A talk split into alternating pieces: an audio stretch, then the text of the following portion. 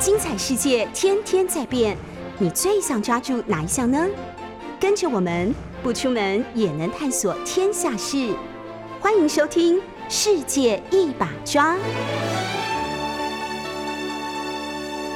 九八新闻台《世界一把抓》，我是海伦。今天我们非常荣幸的在节目中呢，请到了应该算是我的老战友，可以这样子说，是我们台湾非常知名的登山家江秀珍，要来跟我们分享她的登山故事，还有当然就是她现在正在努力的一个，应该说努力很长一段时间的一个目标哦，就是要创办所谓的登山学校。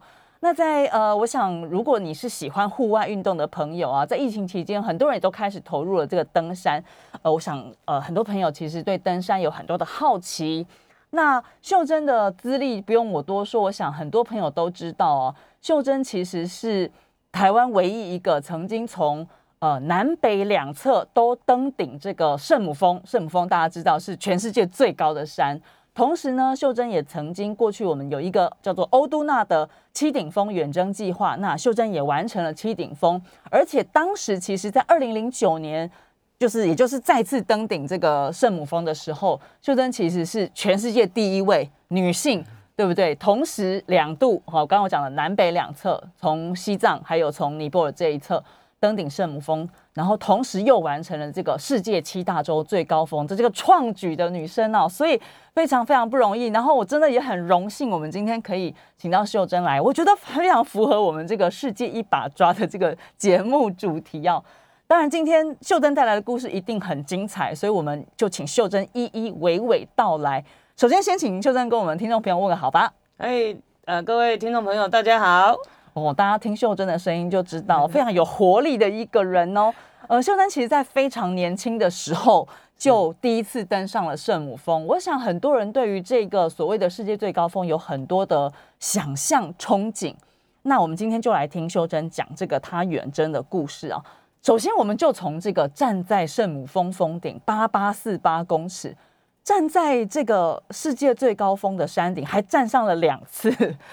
当时第一次跟第二次的这个站在峰顶的感受，应该是很难忘怀的吧？可以请秀珍先跟我们分享一下。那是，呃，第一次二十四岁在圣母峰顶哦，我觉得太，呃，这个视野太辽阔，太辽阔了哈。这个一望无际的冰山冰河，嗯，当然下山之后，我觉得，呃，给我比较多的感受是，呃，很多事情本来不敢做。啊，下山之后就觉得有可能哈，以前都会呃可能呃想太多，可是呢呃下山之后呢，就会把圣母峰当成是标杆，然后呢啊圣母峰都爬过了，怕什么？然后就这样子去做。那特别要跟大家分享的是，呃其实第一次爬圣母峰是用土法炼钢的方式啊，也就是其实圣母峰它呃一九九五年的那个时时代呢。还没有很多人登顶，啊，经验各方面的分享没有像现在的资讯资源那么发达，对，那么快速，所以我们是在台湾练习，也没有机会做异地训练，所以在这个第一次的印象特别深，然后一群喜欢登山的人就像家人一样，对对，是这样子的，这是第一次，那第二次呢？我一九九五年，二十四岁第一次，对。有想过竟然还会去第二次吗？对我自己也没有想过哈。那还好，这个欧图纳这个计划哈，他们是说你登过的不算哈。七顶峰是圣母峰是最高的一座，那不算，那可以再爬第二次，我就很兴奋。而且 本来也是要从西藏这条路线上去，但是后来因为西藏在抗暴，所以就呃变成尼泊尔。哦，我更开心啊。那到尼泊尔这边的话呢，当然这喜马拉雅山的一个呃一个发展是非常的呃算是比较久一点了，所以它的各方面的这个设施啊，还有这些攀登的这些方式都已经呃非常的完整完善，所以我觉得第二次去爬圣母峰的时候，又有六顶峰的加持，对，所以七顶呃第七座的圣母峰，我觉得就是。啊，很像回娘家，很像回家那样子的开心，然后真的让我觉得是享受登山。我相信确实也是，哎，就是相隔第二次，其实是在二零零九年的五月十九号这一天。为什么我这么难忘呢？因为非常荣幸的，当时呢，海伦其实也是体育记者的这个身份，是有在这个圣母峰基地营的时候，在等待我们这一支欧都纳登山队，当然包括我们秀珍的这个登顶的讯息嘛。我们就是在那里很紧张，然后呃，就像如同秀珍讲到，我我相信。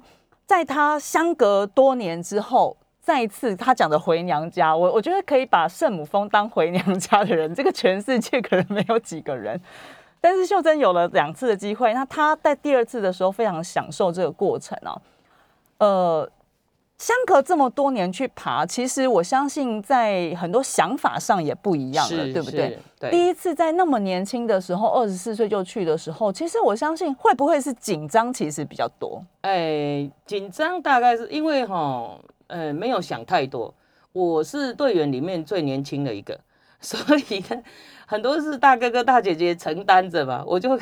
我就边走边玩的那种心态，初生之犊不畏虎的感觉，真的是这样子。那后来是发现，哎，呃，队长发现我适应力还不错，快到登顶的时间，呃呃，高度适应都有做得很好，那，所以呃，就让我去呃去登去当这个登顶的这一位选手这样队员呐，对对。被选中了，要去肩负这个去攻顶登顶的这个任务啊！是是，我想其实呃，所有有投入登山活动的朋友们，如果你是很很投入的人的话，你就会你就不会用所谓征服这个词来讲这个登顶的过程啊。所以常常其实我们自己在看很多媒体报道的时候，会写说啊，征服珠峰啊什么的时候。你就会觉得说，这个真的不是登山的人会去讲的话，因为爬山的人其实心态上似乎是更谦卑的，对不对？对他们，呃，其实我觉得是征服自己啦，哈，其实真真的大部分都是征服你自己的呃这个身心灵。那呃登顶，我比较喜欢用登顶这个这个字来形容，因为我们人是从低的低处慢慢慢慢慢慢慢去到登顶的，对。对，我想哦，在秀珍这么长的一个呃登山的生涯里面，同时现在我觉得他其实还在爬山，呃，有形的山也在爬，还有一座山就是我们今天他其实要跟我们分享，他要来创办一个这个呃登山学校啊。那我想这也是他长久爬山下来应该有很多想要跟大家分享的，也觉得这件事很重要，很值得去做。所以呢，其实从我认识秀珍以来哦，她就是我我看到的秀珍，其实就是一直很努力，她不断的在充实自己，同时呢，她也很乐于分享。呃，秀珍花很多时间到全台湾的应该是各级学校，对不对？去演讲。我想就是把这一些她所一步一脚印哈，就是在登山的这个领域呃学到的东西，想要分享给大家。当然，这个东西我觉得也是学不完的，对不对？是。就像我们刚刚在节目之前，我跟秀珍在聊，我想如果。大家有在关注相关的新闻的话，也会发现哇，我们现在有一些台湾有一些年轻的登山家哦，他呃不管男生女生对不对？最近有好几位，我想如果大家知道的话，也会看常常在报章杂志或者是这个新闻里面看到他们的名字。当秀珍看到这一些，我们讲以前自己去爬圣母峰的时候是最年轻的，对，现在变成有点前辈的概念了，对不对？你怎么去看现在这些年轻的登山家，他们在投入这些，特别是？目前看起来，他们的目标好像都是十四座全世界十四座八千公尺的高山哦。是，就在你怎么去看他们去想要去做这些挑战，然后有能不能给他们一些建议呢？哦，是，其实世界十四座，我之前在二零一一年结束的时，呃，结束，呃，二零零九年结束圣母峰的时候，二零一一年我很想要接着爬十四座，不过因为呢，呃，这个，呃，有个登山的前辈呢曾经讲过。啊，就是呃，像他是去爬圣母峰哈，还有爬这个左奥有峰。那他曾经说过，运气占了攀登者百分之九十九。嗯，对，只有百分之一是你你需要做准备的，所以百分之九十九是运气。那所以我觉得可以去爬圣母峰的这些年轻人，他们的运气是非常好的。那再加上呢，现在的科技各方面比较发达。那在呃收集这些资讯也好，啊，还有国外人爬山的这种经验经历也好，都是算是比较快的。那再加上语言，啊，其实我早期最呃，我觉得最有障碍的是语言的部分。好，我觉得语言没有，呃，我自己当时没有机会，呃，去很专注的去学语言。如果我有语言能力的话呢，应该就是可以像他们这样子的一个独立攀登。那不过现在呃，看来这个我们台湾的呃这些年轻人呢，真的勇气真的是呃，不要说什么，光说他下定决心要去爬十四座高峰，我就觉得很不容易了。所以我觉得是乐观其成哈，在这个部分。那呃，不论是登登不登顶，我觉得是过程最最重要。对，那很多人都是看到结果，像我们现在很多网红啊，你看到的哦，我登顶了，我开心了。可是这个过程，你到底遇到什么样的状况，你没有分享出来，那当然有很多人会跟进。哎呦，怎么这么简单？哇，那我就 我就可以跟他一样啊，所以就出事情。对，好。还有呢，就是对，还有就是我爸爸呃曾经讲过了哈，那我也送给这个年轻人。我爸爸就说哈，天气不好不要逞强啊，所以在该进该退，自己要有一个呃很清楚、很明白的这个想法。那再来呢，就是呃为什么登山很重要？年轻人们啊，你下定决心爬十四座，为什么？好，为什么我会这么说呢？因为爬回来之后呢，你就是变成了很多人的仰仰慕啦，哈，这个这个这个偶像啦之类的，所以你会影响很多很多的我们台湾人的年轻人，对，所以在这个过程呢，我觉得呃，为了名，为了利，为了什么，你自己很清楚。那啊，再来就是呃，你想要当什么人？为什么我也这么说？也是因为我经历过。嗯也就是很多人呢都仰望你了啦，哈，这个羡慕你了啦，好，那到底你要让自己啊成为是登山客，还是登山者，还是登山家？嗯，不同的层次是不同层次。那你如果是一个登山家，哎，难免人家会就好像一个演艺人也很有名嘛，或者歌星啊，嗯，有社会责任。是的，对，这个是我经历过的，所以分享给大家，就是说。哎，当人家对你批评指教的时候，你是不是能够接受？然后呢，反思一下为什么对方会这么说？啊，其实这个都是让我们学习成长很重要的。那为什么他们会这么说？也因为他喜欢你，他关心你，他注意你。对，所以这个部分呃，可能会带来比较多的困扰啊。所以如果你能够啊，一一的去把它厘清了，你就会很自由自在的。在这个你自己所喜欢的商业领域里面呢，啊，非常的呃，获得非常多的成长，嗯，这个部分是我觉得呃，可以爬山啊，非常非常幸福的地方，的确是幸福的一件事，是是，就像我们刚刚讲到的，秀珍在年轻的时候就有机会去攀登，而且登顶了，呃。不不是只有登顶成功，呃，平安健康的回来，是，然后还有这么长时间有机会跟大家分享这些登山的故事啊。当然后来了这个我们刚刚提到的欧都娜的这个七顶峰计划，我相信其实也是开启了我们讲后面很多呃年轻人也好，或是大家再度的去关注我们台湾的登山。家或者登山者要去挑战海外远征的这件事情啊，我们就来聊聊七顶峰啊。当然，我们也非常欢迎很多的透过这个 YouTube 来看我们节目的朋友啊。我们在聊天室里面，Fifi 有来跟我们问好，他说呢，他自己是爬擎天岗这种等级的，爬擎天岗也很好啊，对不对？你我第一次就是爬擎天岗，哎呦，你看从擎天刚开始，说不定有一天 Fifi 你就到圣母峰峰顶去了，也是有可能的。我们来聊聊七顶峰啊！在我们的世界一把抓节目里面，什么是七顶峰啊？世界七大洲最高峰。那可能听众朋友会先马上就有个疑惑，说为什么是七大洲？不是五大洲吗？好，南北美洲对不对？分开，然后有大洋洲、南极洲啊，所以算一算。那当然。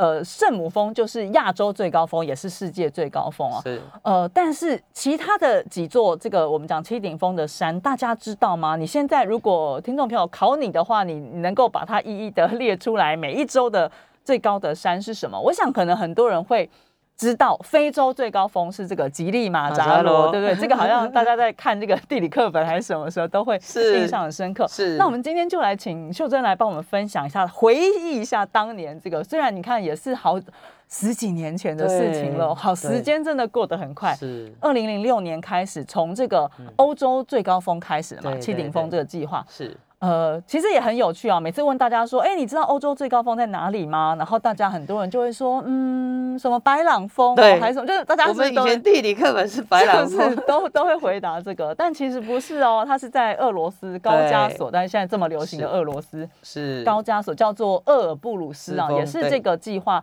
的第一座山开始，是就是如同刚刚秀珍讲到，哎，语言，你去海外远征，你 你也需要语言的能力。那你英文可能你在俄罗斯就吃不开了，没错，所以我们来让秀珍回忆一下哦，而且嗯因为秀珍其实她有个很好的习惯，她在写日记，就是或者是她会做这个记录，把当时的一些心情都记录下来。秀珍的字迹非常的工整漂亮，所以我们请秀珍来。不要不要，我指定好了，我们分别来讲一讲。你现在马上想到的，就是说这七顶峰里面，嗯，你印象最深刻的，或者是最难忘的一些历程，好？哦，最难忘就是那个阿空加瓜峰啊，阿空加瓜在南美洲，对，在阿根廷哈，那安第斯山脉上面，那那时候是遇到了这个暴风雪哈，两天两夜后把我折腾死了哈，暴风雪，只有一个人在在这个呃营地里面哈，五千五百公尺，所以在那样的环境底下，从暴风雪来袭到结束是两天两夜，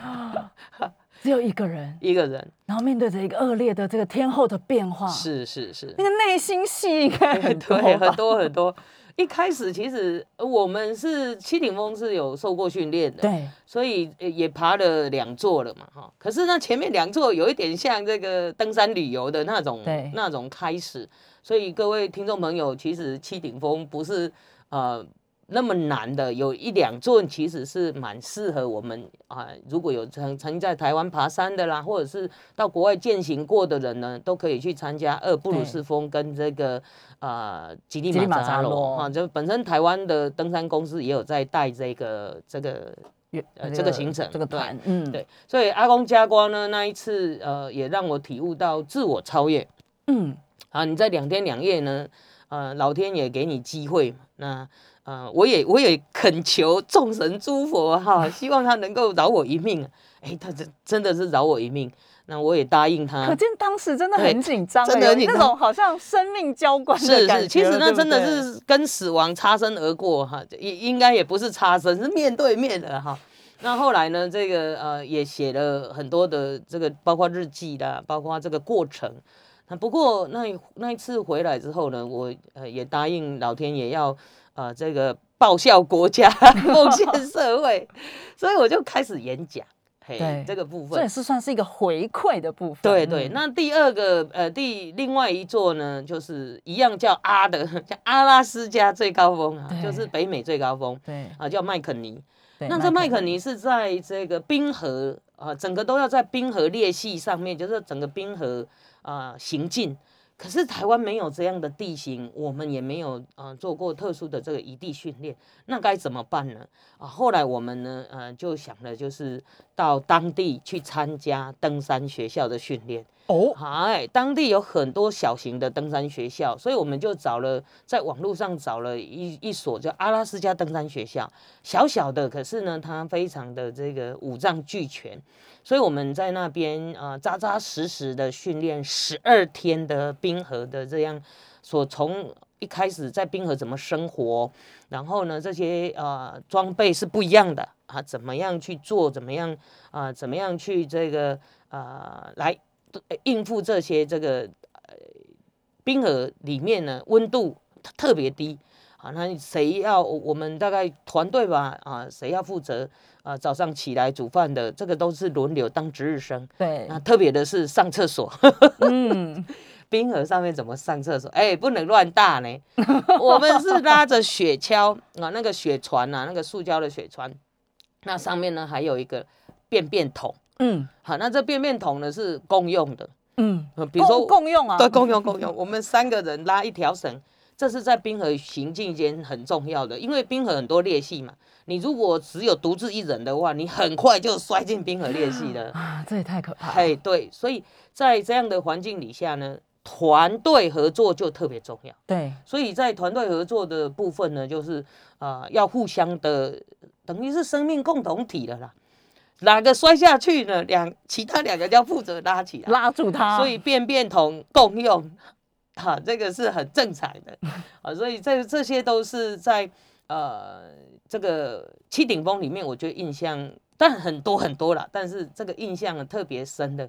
那后来也衍生让我想要成立登山学校这个部分，因为在呃冰河我们的这个训练啊、等于说我们参加他们登山学校的课程，哎，来了一个六十三岁的老先生啊，哈，还是当地人呢、啊，就是这个阿拉斯加当地阿拉斯加的对当地人老先生，老先生，他竟然来学这个冰河的这些啊这些课程，我就说奇怪，哎，老先生你为什么要来这里呢？对，然后他就说，我呢刚从小学校长退休，哦，我从来没有呢爬过冰山，所以我退休之后呢，我特别想要爬冰山，因此呢，他就开始啊、来学习，这也影响到我说，哎，台湾人啊，我们山这么多，那有很多人，包括我自己，哎，我当时怎么开始爬山的？哎，如果我有学校有呃可以呃受教育的管道，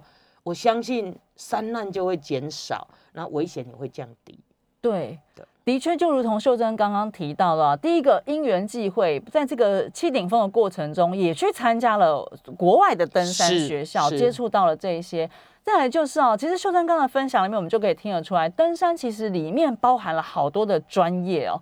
呃，除了当然运气很重要之外，老天爷愿不愿意让你有这个机会很重要之外，其实呢，我们自己必须要认知很多事情，是还有对环境的这个友善，其实是我们登山非常重要的一件事。你不是说哎、很自私的，我们自己就是为了去攻顶，对，然后呢，你把环境也破坏了，是这就不是我们这个登山的一个初衷了。今天我们在世界一把抓里面请到的呢，是我们台湾厉害的登山家，两次登顶圣母峰之外呢，也完成了这个世界七大洲最高峰，而目前呢，他也。持续在爬他心中的那一座高峰，就是要在台湾创立这个登山学校。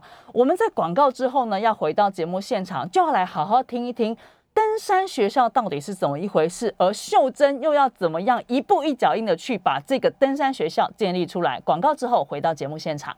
九八新闻台世界一把抓节目，我是海伦。今天我们在节目中非常荣幸的请到我们台湾知名的登山家江秀珍，她两次呢登顶圣母峰。目前在台湾好像还没有一个人是这样子，对不对？我我知道香港有朋友，因为我们有一个香港的朋友，今年又带着他的儿子父子登顶之外呢，他的儿子创下了香港最年轻的登顶圣母峰的记录。之外呢，我们这个朋友就是这个刚刚讲父子档嘛，爸爸呢已经是第四次 登顶圣母峰了，所以说，哎，大家不要觉得说，哎，怎么听起来好像很容易的样子。刚刚秀珍有提到哦，其实老天爷愿不愿意让你有这样的机会？当然，我们抱着一个谦卑的心情啊、就是每一次去珍惜、享受这个过程也非常重要。呃，秀珍刚刚提到哦，也是我们今天在节目中很想要跟大家分享的一个重点，就是关于为什么江秀珍想要在台湾设立登山学校这件事情。登山学校到底要教我们什么东西？然后他为什么在秀珍心目中是一个非常非常重要的需要去实现的一个梦想哦？我们今天就要请秀珍来跟我们分享。那先谈一下吧，刚刚有提到说，诶，在国外其实有去看过，对，好像应该也不是只有美国这个，对不对？我记得秀珍看好像看过不同的国家的登山学校，是。可不可以先跟我们分享一下所谓的登山学校到底是什么？其实登山学校它是呃在登山领域山域呃领域的部分呢呃的课程，那当然这个是比较专业的部分。那呃我是去呃参观过这个法国霞慕尼的登山学校，哦，那他们是以主滑雪为主要的，对滑雪对，那台湾来讲的话，我们可以是以溯溪呀、对或者是登山健行为主。然后去了法国霞慕尼才发现，哇，天啊！他们本来是滑雪学校，那后来因为呢，这个第一次登上这个白朗峰之后啊，好，呃，就开始呢，就阿尔卑斯山开启了这样子的一个呃，大家想要去登顶的这种呃这样子的一个行业。他们是以行业行业先，就是嗯。这个职业哦，对，也就是向导这个职业开始，所以嗯。慢慢的变成呃由登山协会、登山公司来变成呃他们所需要的登山课程，所以后来就变成滑雪呃暨登山滑雪学校，对，嘿，非常完整，而且我去参观的几乎都是国立的，嗯，嘿，也就是说他们的国家非常重视这一点。那等于是用一个政策，然后国家的力量来支持是这样子一个发展。是，那反观台湾来啦，外国呢，他们的山呢没有我们多啊。我们的山又多又漂亮，对，哦，后来最新的资料是，呃，从这个成成功大学新传登山社，他们用 Garmin 的软体去套叠，发现台湾有七千座山，啊大大小小，包括擎天岗这样子的一个山岭啊，啊！哎，丘陵啊什么的，总共有七千座。而且呢，三千公尺不再是二六八了，我目瞪口呆。，欸对，三千公尺不再是二六八，是四三五。你的意思是说，爬百越的人其实 那个数量要再加哦。对，也的确啦。我曾经呃跟一个这个拍摄呃呃空拍的导演啊，他们说他们说的确是有很多呃，可能是在我们主峰旁边的一个呃比它低一点点的丘、嗯丘陵，可是它也是山头啊。没错，那那没有被命名，或者是没有被定位，对，所以就以主峰的那个为为命名。对，所以其实你看台湾这么多山，不应该有一所专业的登山学校吗？但是对我我觉得很应该，但是当初是什么样一个机缘，就起心动念，心中就暗暗的告诉自己说，我要来做这件事，是 我本来想念登山学校的，台湾没有，去到就自己办一个。对，去到 国外又刚好因缘机会哈，一直都没有机会说语言呐、对，我的语言不够，所以这个时候就让我想起啊，这个要办登山学校，当然还有一个更重要的原因，从我开始爬山，没有人说哦，哎，这个没有家人说，哦，你你赶快去爬山，没有这种事，都是阻挠的。怕危哎，险，对，一开一开始就是危险啦，怕你饿死山难啦，哈、那个我妈妈就说，哎呀，危险嘛，唔当去，不要去。啊，然后我就跟他说啊，我参加什么团体很安全呐、我有写家书回来啊，哈，那时候是参加救国团嘛，哈。那第二次呢，就呃，你又要去爬山了，对，第三次，伊不爱睬你啊，不理你了，哦，所以家长不登山，我们下一代怎么可能登山？对，就好像呢，为什么要成立？其实台湾四面环海，高山林立，这就是我们的环境啊。对，好，那再加上我们的家长是这样，是我们的家长这样，我们就住在山里面，就住在海边啊。对，那我们不爬山，不不游泳哎，不玩水的好危险，那更危险啊！像比如说，这个荷兰不是呃海平面上升吗？对，结果郁金香全部都泡在水里啊。嗯，人家他们马上下令，全国人民要会游泳，因 因为下一次不是郁金香泡在水里，是不会游泳的都的。泡在水是里，所以这也让我呢更有更哈更重要的就是说，哎，这个迫不及待了，这个一定要哈一定要做这样赶。快来做，对对对，所以要先开始，要一步一步的开始，是是是，那很难吗？很一样难，没有人说，这就是你成立的学校很简单，太棒了，哎赶快对去做，哎，对对对，没有。哎，一开始我去学校被演讲阻，挠，哎，对，跟很多的校长啊聊天啊，校长都是笑一笑说很好很好，哎，但是他会跟你讲说这不容易哦，这不容易、啊，对，哦，所以就是一次一次的慢慢去想台湾需要什么。嗯，其实台湾的环境跟国外不太一样，所以台湾的登山学校绝对是跟国外不同。嘿，那再加上我们台湾这么美，那很多的年轻人现在也开始在爬山。对那，如果有一个呃能够让他们受到专业的领域啊这样子的一个一个管道的话，我相信未来外国人来台湾爬山，或者是呢台湾人想去国外爬山，哎，就有人才啊，就有这样的向导可以带。那教育部体育署也有在呃这个委托体育署在做向导的认证。对，虽然嗯，当然一开始一定有很多的有有很多的不足，可是现在也慢慢累积，越来越扎实了。啊，所以一切呢，就等到因缘具足，就是把所有水到渠成的时候呢，我相信。啊，这个登山学校是有必要，也会成立，然后也会带给台湾未来很重要的一个啊登山旅游，或者是这个呃生态的这些探索很重要的一个一个机构。对，其实我刚刚在听秀珍在分享这个呃初衷，跟他就是开始真的逐步的，包括他跟这些去演讲的时候，跟这些学校的校长们，然后分享他的理念或者是这些想法的时候。我觉得这个过程就跟我们在爬山真的是一样的。第一个你急不得，对不对？然后你要对这个登山你要走的路线各方面你要有了解，你才能够一步一脚印的朝向你那个所谓的峰顶 登顶。登顶还不算哦，还要你要好好的健康的回来，永续的可以呃对这个留下一些什么样的好处哦？对，所以秀珍已经踏上了她这个建立登山学校的这个旅程了。呃，其实花了蛮长的时间，对不对？那现在其实刚刚我听秀珍说，在我们今年五月的时候，其实哦，就不久之前，对对对，已经有了一个算是具体的成果，跟也算是一个我觉得蛮好的开始哦。嗯，特别是像刚刚秀珍也提到了，就是我们在疫情呃影响了我们两年多，其实很多人在家里闷坏啦，然后很多地方不能去，就会想要往。户外跑，往山里跑，是哇，所以大家常常都会说，哎，现在去山上好多人哦。我有时候自己以前啦，从以前我就会看到很多，嗯，特可能特别是年轻的朋友，我就看到哇，大家穿个牛仔裤就上山来了。可是其实我每次看到，我心里的感受都觉得说，哎呀，登山这件事情哦，我们当然要去享受它，也不是那么那么有距离感的。可是你可以花一点点呃心思跟这个时间去做一点功课。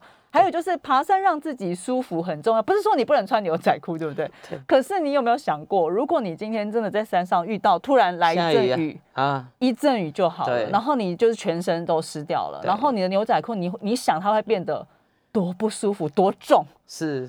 那爬山这件事，我我觉得以前我跟秀珍还有一些朋友们爬山的时候，他们就给我一个很重要的观念，就是说，当然你要先让自己很安全、很舒服。对。这件事情是非常重要的。没错。所以爬山的领域，我认为真的有太多东西要学习了。我相信秀珍其实在决定要做这个登山学校的时候，哎，我们先来讲一下，刚刚讲五月三十一号是不是？已经有了一个初步的什么？而且这个是课程，大家都可以来受惠的哦。我们请秀珍先跟我们分享这一块。在二零二零年的时候呢，我们先在线上做了一个呃募资啊，就是全民募资。其实我的观念也不是说呃呃呃呃。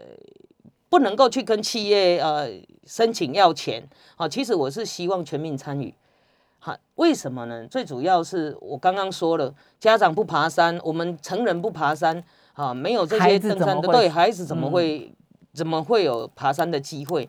啊，因为我们这个登山学校其实坦白讲是为了下一代啊对建立的，好，那当然我们要起头嘛，起头是比较难的。所以用全民的募资来做全民的事情，对，因此我们用会员制的方式，也就是你可以呢，呃，小额捐款，长期捐款，对，啊，就是至少给我们三年的时间，那我们可以把这个初阶、中阶、高阶的课程，符合全民都可以学习的这样的课程，不是很，不是到很专业的地方，但是呢，是一个很重要的观念。啊，那至少可以降低啊，我们在山区发生危险，或者是说，哎，正确的喝水方式啦，你就不会去啊，造成呢这个抽筋呐，对啊，这样子的一些课程、一些观念的分享，那会透过呢这个呃，对台湾的环境先了解，再来呢就是呃，行进间你要的这个食物啦，哈，也就是食衣住行。啊，要怎么样让大家知道在山里面怎么做？所以这是我们的呃课程的设计。那再来，当然就是呃希希望全民来支持，是因为呃这个课程是由全民出钱来做的，所以呃呃可以有呃小额捐款、单笔捐款等等。你可以在 Google 里面呢打福尔摩沙登山学校，福尔摩沙登山学校，对，嗯。沙要加草字头，好好好，要长草，欣欣向荣，对对对，不然会找到国道二、国道三号去了啊。哦。好，所以呢，这个部分呢，是我们呃这个需要呃大家来啊来协助的，然后大家来参与，哈、来让这个登山学校呢能够可以啊、这个呃有个开始哦。是福尔摩沙登山学校到底是一个什么样的学校？而且现在其实我们就已经可以上网先来上课喽。我们在广告之后再回到节目现场，除了要继续来听我们登山家张秀珍跟我们分享她的故事之外呢，我们也更要来进一步认识。九八新闻台世界一把抓节目，我是海伦。今天我们在节目中谈的是江秀珍的登山故事，还有呢关于她正在努力的登山学校啊。刚刚我们有提供大家这个福尔摩沙登山学校，沙有草字头，大家可以 上网 Google 一下哦，也可以就多认识一下。但在我们继续谈秀珍的登山故事，还有登山学校之前呢，有个讯息要提供给大家。面对气候变迁加剧呢，全球已经达成了近零碳排的共识，但是你的永续投资够完整吗？富达永续减碳商机多重资产收益策略呢，是以减碳趋势股票聚焦智能交通、干净能源、工业四点零、绿色建筑以及永续消费等五大投资主题，掌握近零转型产业链，再搭配低碳债券。打造追求收益兼具保护力的投资组合。那有兴趣的听众朋友呢，可以到这个富达投信的官网来查询。那要提醒您，投资一定有风险，基金投资有赚有赔。申购之前呢，应该要详阅公开说明书或者是投资人的须知。诶，讲到永续，其实也跟我们今天的主题很有关系啊。我现在，如果你是在看我们 YouTube 的话呢，我的手上其实有拿着是一个我们这个福尔摩沙登山学校，可以说是算校徽了嘛，对对不对？秀珍的这个背心上也有这个，哇，其实。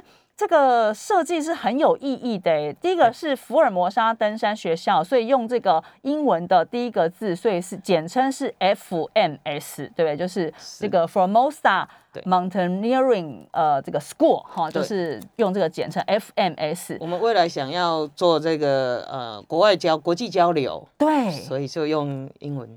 这个很棒。然后呢，我们在这个如果在这个图像上，就我完全的单纯来看，我们就是有看到山，有没有这个棱线，对不对？嗯有太阳，嗯然后呢，哎，还有一只老鹰在上面哦。是所以其实我想在设计的时候，就是也思考到了我们这个登山学校的成立的这个理念哦。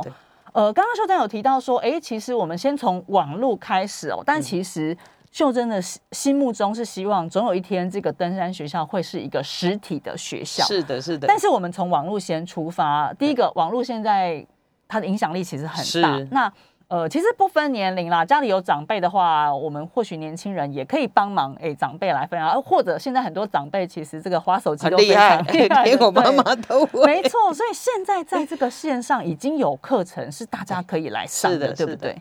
没是什么？样的课？呃，是呃呃，大概是一两分钟的这个影片，短片，短片、嗯有短片的课程。那我们会呃一接一呃，就是一个一个单元，哈，大概会先试出四个单元左右。对，对，嘿，所以这个部分是否全民的一个呃观念哈，不是很不是很困难的哈，大家每一个连小孩都可以学习的。对，老少咸宜哦，我对们这个从小扎根哦。对那我们这边同时就来回答一下我们这个听众朋友菲菲刚刚有问题，他说他爬太高的山，像合欢山的话，就会有。高山症的这个感觉啊对，我们现在先请秀珍帮我们讲一下什么是高山症好了。然后呢，那像菲菲刚刚提到说，哎，那如果他会高山症的话，要怎么克服？是高高山症其实叫做高海拔疾病。那这个部分呢，是因为高海拔啊、呃我们以三千公尺来讲哈，三千公尺以上了哈，就是温度低、气压低、氧气浓度低嘛。那台湾的话呢，当然呃，以合欢山大家最认识。那那我要想跟大家分享的是，我曾经带呃这个中高龄，中高龄哦，六十到八十 岁哦，我们呢花了三天才爬一座合欢主峰。嗯。为什么？因为第一个他完全没有爬过啊，爬过山，没有经验，对，嗯。第二我的这个住宿的地点放在中间啊，像清境农场或梅对。峰农场，好，这个地方两千公尺左右。好，那再来呢，就是我们呢住在这个地方，哎，他们就有高山反应。哦所谓的高山反应就是，你看平地的含氧量是百分之二十一，哈，这个空气中含氧量二十一，可是到了这个合欢山不到十五了哦。对哈，随那着海拔的对升高对对，所以这个就是氧气没那么浓了。没错。那我们在动，我们在做这个这些运动的时候，血血液循环需要氧气来带动。那氧气一旦不足的话，当然就会开始产生很多很多的我们说的高山的这些症状啊。所以慢慢走啊，不要一天就想要住在这个所谓的这种呃合欢山的松雪楼，那是非常危险的。对，哈，你至少前一天呢，可能可以住呃这个清境农场，第二天再去住呃这个松雪楼，对啊，也就是循序渐进。那我们以前怎么爬山呢？其实爬高睡低，爬高睡低，对，这个很重要的原则哦。对，就是呢可以呃让你去自己去适应所谓的高山给你。的身体时间。对对对对，然后你自己在高山上走路要慢，不能跟平常一样。我那个我曾经带过一个这个呃呃长官，他平常穿着高跟鞋在马路上哦咔咔咔咔咔哈，然后带他去玉山的时候呢，他呢这个脸色哈，这个嘴唇一会儿白一会儿黑哈，哇，我说你走太快了，嗯他没有啊，我平常就这个速度，所以在但是你在高山上山上不行啊。对对，所以记住慢，好慢慢走，然后呢，保暖很重要。对我说了，温度低、气压低、氧气浓度低，你只要抓住这三低，你就不容易高山症。嗯你要怎么去克服这三低？啊，温度低，当然你就要加衣服啊，你保暖这个风嗯吹的，风吹的对头疼嘛。对那你，这个头也要很注意哦。头全部都是毛细孔嘛，那你、嗯你散热很快啊，所以这些都是你可以做好准备的，你就不容易高山症。真的是哎，其实刚刚秀珍真的是信手拈来啊。当然，这个我觉得真的就是从他 小时候累积的功力，对对不对？一直到现在，他也不断在精进这些。然后接下来现在就是想要把这些，当然也不是只有他，对不对？对集合众人的力量，然后我们来把这些哇台湾的美，还有这些所谓登山的专业的资讯。能够用一个有系统的方式，透过一个学校教育的方式哦，推广到全民。哇，菲菲说原来如此，他懂了。其实这些资讯说真的，就像我们刚刚讲的，哎，你上网 Google 好像也是查得到。可是第一个，网络上资讯有时候很乱；第二个，我们需要就是像这样，真的有这个实物经验，资经验非常这个。珠峰盖保证 的这个呃很多的专家一起来参与哦。那秀珍自己也这么多年来一也一直很努力的，她也去上这个呃念这个大气相关的。对她在爬山之后发现自己在这个领域，他认为他不足，所以他就去学这个。因为其实我们在讲哦，爬山或者说我们讲高山，甚至我们讲了这个所谓的海外远征，是真的是不同的。呃，要要学的学问真的是太多太多了。那秀珍现在就是透过这个自己也持续在学习，同时呢也诶集合大家的力量。刚刚讲了很多的民众也一起来支持我们这个福尔摩沙登山学校哦。呃，现在我们可以支持的方法就是这个嘛，就是说我们可以用一些呃捐款的方式，募款的嗯呃捐款的方式，然后先让课程稳定有系统。那接下去我们会办实体课程，嗯啊，那实体课程我们会结合呃中高龄的这个社区大学啦，然后还有这个乐龄大学的实体课程。对那大学的部分，正统大学的部分，我们会以啊这个通识教育来推广就好了。嗯为什么？因为大学生他本身呃所要得到的资讯跟资源都是比一般其他的层层级的人还要来得多、来得快，而且吸收的也也快哈。那这部分我们就不再多加，而且他们都有所谓的呃，有的都有登山社了。哈对那再来呢，就是国中小的部分，教育部有在推山林教育啊，虽然不是很快，但是我觉得至少在已经在动了很也好几年了。，对，好，那缺的是什么？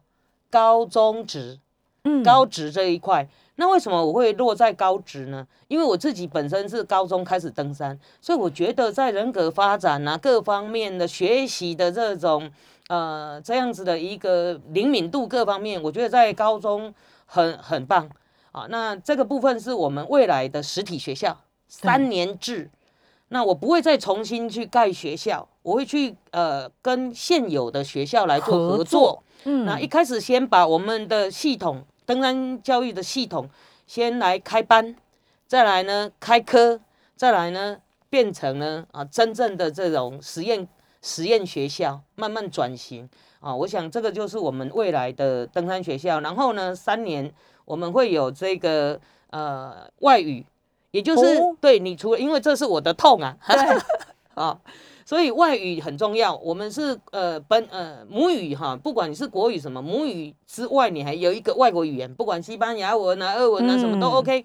好，你在线上可以有初呃初级检定的呃这这样子的一个证书，在毕业之前啊。那二来呢，就是高二我们会带去尼泊尔冰攀，哇，嗨，然后做社区服务，总共两个星期，一个星期做攀冰攀，一个星期就是做社区服务。那再来呢，就是呃呃高三好毕业之之后呢，你一定要之之前跟之后，你反正因为有十八岁的限制，所以我们会呃要求你呢这个呃拿到高三向导证。对，哎，那接下去你也可以，你说我这个不想带队哈，我不想工作，那我就可以怎么样呢？我就可以直接呢啊、这个到普通高中去，呃，普通大学去考试，这样。今天听这个秀珍分享登山学校哦，一步一脚印，这个规划都做好，需要大家一起来支持。我们今天非常感谢我们的登山家张秀珍来到我们节目现场，跟我们分享这些故事，还有接下来要做的每一件事，也希望大家一起来就支持喽。我们再次感谢秀珍来到现场，那大家上网去查查，拜拜，拜拜。